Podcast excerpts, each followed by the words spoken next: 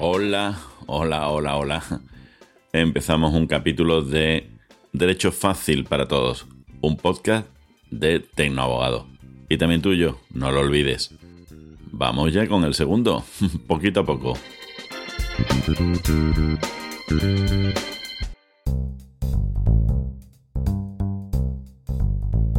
La negociación. Esa figura que está tan mal vista, puede entenderse como incluso peyorativa. Si no tienes razón, negocia. Si tienes razón, ¿por qué negocias? Ay, cuánto, cuánto tendremos que hablar de tener razón. Os haré cambiar de opinión, o eso espero. La negociación es una figura que tenemos que tener todo en nuestro maletín de habilidades. Y luego además es que eh, las frases, eh, las tenemos todos en mente, esas frases que nos han estado machacando permanentemente. Pleitos tengas y los ganes. Y aquella de mejor un mal acuerdo con un buen pleito. ¿Mal acuerdo con un buen pleito? Yo siempre, siempre en mis formaciones cambio esta frase por más vale un buen acuerdo.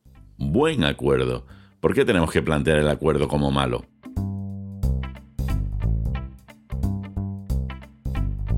Como me decía el otro día una compañera, y si encima eres capaz de saber trasladarle al cliente que es un buen acuerdo y él estar feliz con el resultado, eso ya es el sumum, la labor completa del buen profesional. Hablaré mucho de la negociación en este podcast, pues es buena para el profesional y también para el cliente. Ya escucharéis. ¿Qué traemos hoy en la noticia de la semana? Es de hace algunos años, pero es plenamente actual. ¿Qué abogados están en peligro de extinción por la tecnología? ¿Estamos en peligro de extinción por la tecnología? ¿La automatización supondrá la pérdida de algunos puestos de menor cualificación? ¿El letrado del futuro cómo será? ¿Será un profesional más creativo, analítico y estratega? Entendemos que sí. Lo decía Jorge Morel en el artículo de Legal Techis y lo comparto plenamente. De mayor a menor, las tareas más automatizables del profesional legal. La revisión de documentación, la gestión de casos. Yo añado todo lo que suponga introducción de datos sin aplicación de la inteligencia y aplicación personal del que introduce esos datos. Sí, la introducción de datos. ¿Qué esperas? Para eso siempre lo va a hacer mejor un robot. Pon tu alma en lo que hagas. Así como continúa Jorge diciendo, crear borradores de documentos, hacer de la due diligence, la, típica revisión de contratos, buscar información jurídica, investigación, escribir documentos legales, aconsejar al cliente, ir a tribunales y por último, tareas de negociación Negociar, estoy seguro que tardará mucho en hacerlo una máquina, un robot. Así de el menos importante al más importante en la lista que te hemos dado, está claro que aconsejar al cliente ir a tribunales y tareas de negociación siempre va a ser lo último que nos pueda quitar el trabajo un robot, una máquina. Por eso, hoy trataremos en este capítulo la negociación. Según esta escala, es posible que abogados juniors, secretarios o eh, secretarias jurídicas, pasantes y en general juristas con poca experiencia que lleven a cabo funciones poco especializadas y trabajo repetitivo estarían o estarán en peligro de extinción. ¿Estás tú en una de estas situaciones? Piénsalo. La inteligencia artificial, el marketing jurídico no son amenazas. Piénsalo, son oportunidades. El nuevo abogado debe ser un profesional más cualificado, más creativo, analítico y estratega, que aplicará habilidades de comunicación, trataremos aquí de ellas, y negociación para ofrecer un servicio de alto valor a sus clientes. ¿Y no es ese uno de nuestros objetivos? ¿Un alto valor del servicio a nuestros clientes? ¿O no? Pues claro que sí. La noticia da para mucho más. Os la dejo en el enlace del capítulo. Id a ella si queréis y leedla.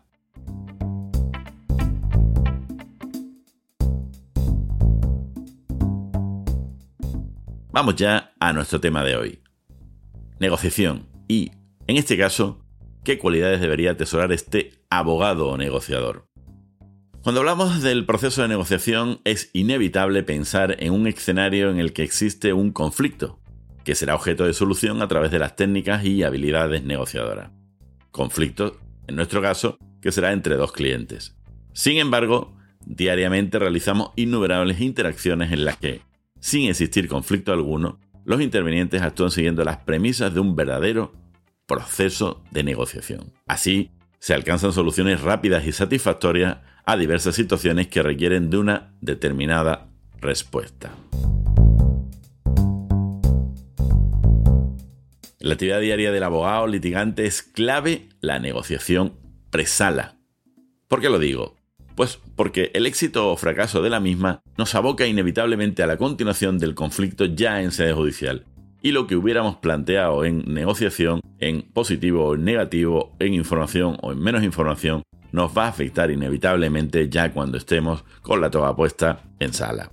Lo desarrollado en la negociación previa puede tener un efecto directo, muy directo, en la vía jurisdiccional, positiva o negativamente, pero efecto al fin y al cabo en función de nuestras habilidades o la carencia de ellas. Las habilidades personales y aprendidas que tenga el abogado negociador diferenciará de una manera clara y evidente al abogado sin la formación adecuada. Por eso siempre insistiremos en esa formación de calidad que el abogado nos debe de atesorar, debe de formarse inevitablemente con estas habilidades que hasta hace poco se entendían como habilidades de menor rango. Esto inclinará el resultado de la negociación y del asunto al lado más formado. Todas estas técnicas y habilidades se ponen en práctica, por ejemplo, en el, eh, en el curso de experto universitario en técnicas de litigación y juicio eh, de la UNIR, del que soy profesor, así como en el máster de la abogacía. Y si queréis saber más, os dejo el enlace en la descripción. Pero ¿y qué problemas, qué objetivos, qué estrategia y escenario se nos plantean en la negociación? Vamos a simplificar mucho porque en realidad habrá capítulos específicos de cada uno de ellos. Pero simplificando lo que se espera de este tipo de abogado, debemos tener claro que cuando se negocia, uno no se enfrenta con personas, sino con problemas. Cuando se inicia una negociación es inevitable, hay que marcar el objetivo a conseguir, hay que preparar muy bien la estrategia a seguir y contemplar múltiples escenarios de acción en función, lógicamente, de las reacciones de tu opositor. En este caso, del letrado o compañero, compañera contrario. Que no contrario, ahí simplemente estáis los dos en vías de negociación e intentando llegar al mejor acuerdo para nuestro cliente.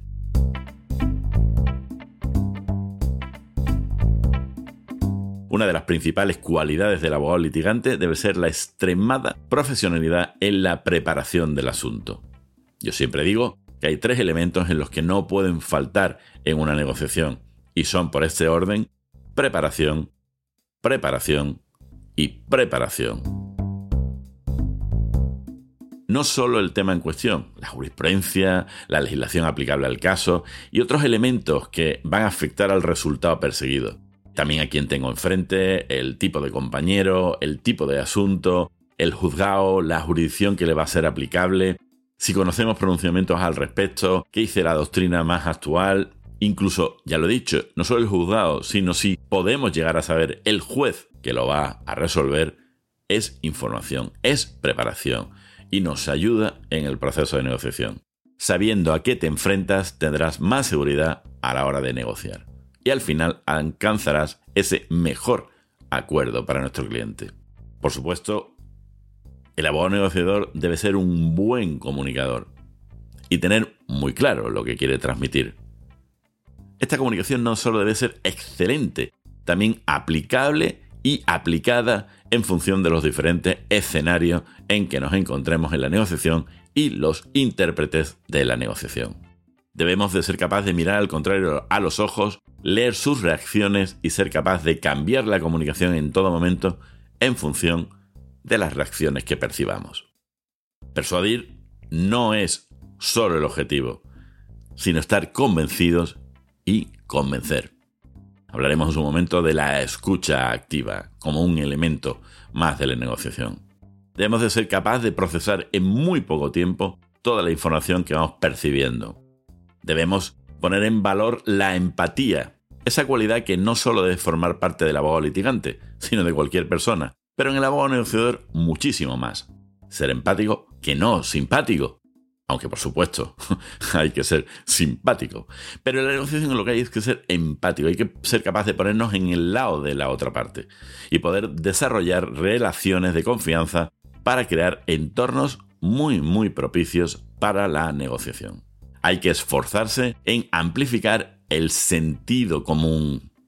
Ah, como se dice la frase, el menos común de los sentidos, pero en la negociación es inevitable ponerlo encima de la mesa. La capacidad general de identificar los problemas, reconocer la información significativa, buscar y coordinar los datos relevantes para hacerse una idea de la situación general y tomar, por supuesto, las mejores decisiones. Esto es la capacidad de procesar en muy poco tiempo toda la información y ser capaz, en muy poco tiempo, de detectar cuál es el problema, qué es lo que frena el acuerdo que queremos conseguir.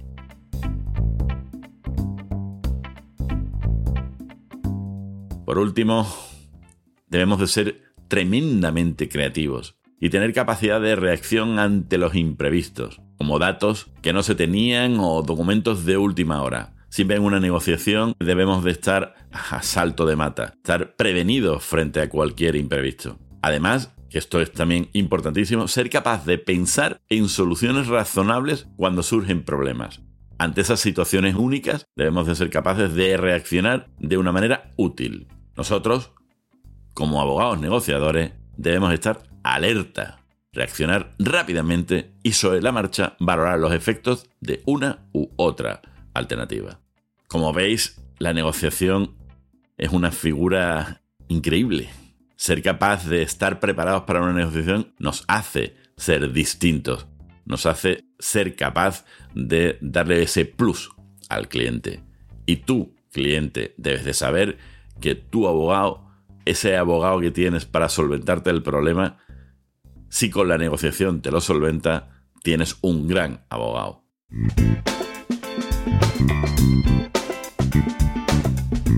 Hoy eh, acabamos aquí.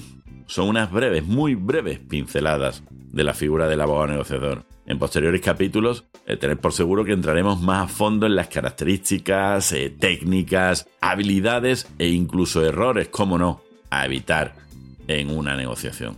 Bueno, espero que sigáis ahí. Pero, pero, pero, pero, pero, oh, oh, oh, no os vayáis, no os vayáis. Tenemos la frase esa frase o anécdota curiosa. En este caso, hoy una frase. Y nos viene al pelo. Nunca podemos negociar con aquellos que dicen, lo mío es mío y lo tuyo es negociable. John Fitzgerald Kennedy. Nunca te olvides hoy si eres trabajador. Una nueva sección. El otro día estuve en ello, digo, bueno, ¿qué hago? ¿Metemos una sección interesante? Pues sí.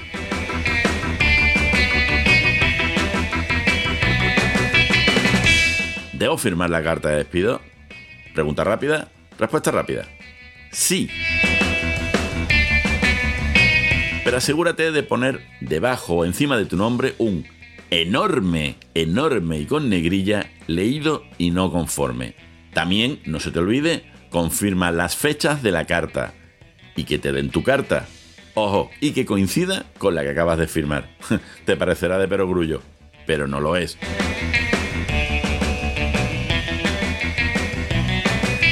¿La debo de firmar? ¿Me la debo llevar? Sí, si ya lo han decidido te van a mandar la carta o por burofaz o van a traer dos testigos indicando que no quieres firmar ni recoger. Y, si, y sin tenerla ya empezamos mal.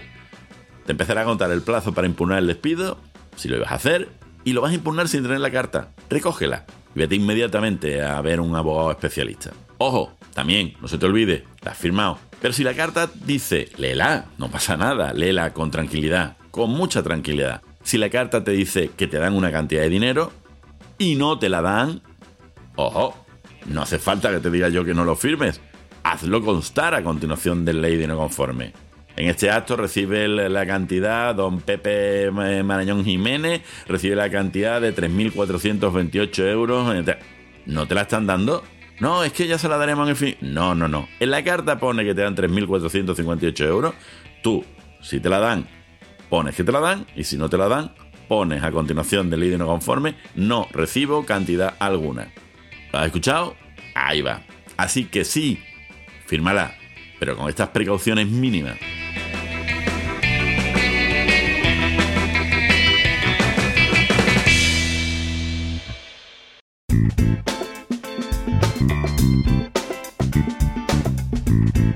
¡Wow!